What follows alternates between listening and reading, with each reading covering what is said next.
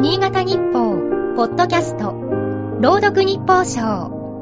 この番組は、新潟日報のコラム、日報賞を、新潟県内の地域 FM10 局が、持ち回りで読み上げます。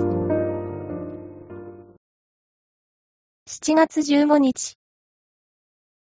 本年度の県の当初予算は1兆3562億円である。単純計算で、その10年分に匹敵する13兆3210億円の支払いが命じられた。東京電力福島第一原発事故をめぐり、東京電力の旧経営陣が津波対策を怠り、会社に損害を与えたとして訴えられた裁判の東京地裁判決だ。被告となった5人のうち、当時の経営トップや原子力部門の責任者ら4人の賠償責任が認められた。原発の過酷事故の被害は筆舌に尽くしがたいが、それにしても庶民にとっては天文学的な賠償額である。国内の民事訴訟では過去最高の賠償額とみられる。アメリカの雑誌フォーブスが4月に発表した2022年版の世界長者番付トップはアメリカの実業家、イーロン・マスク氏。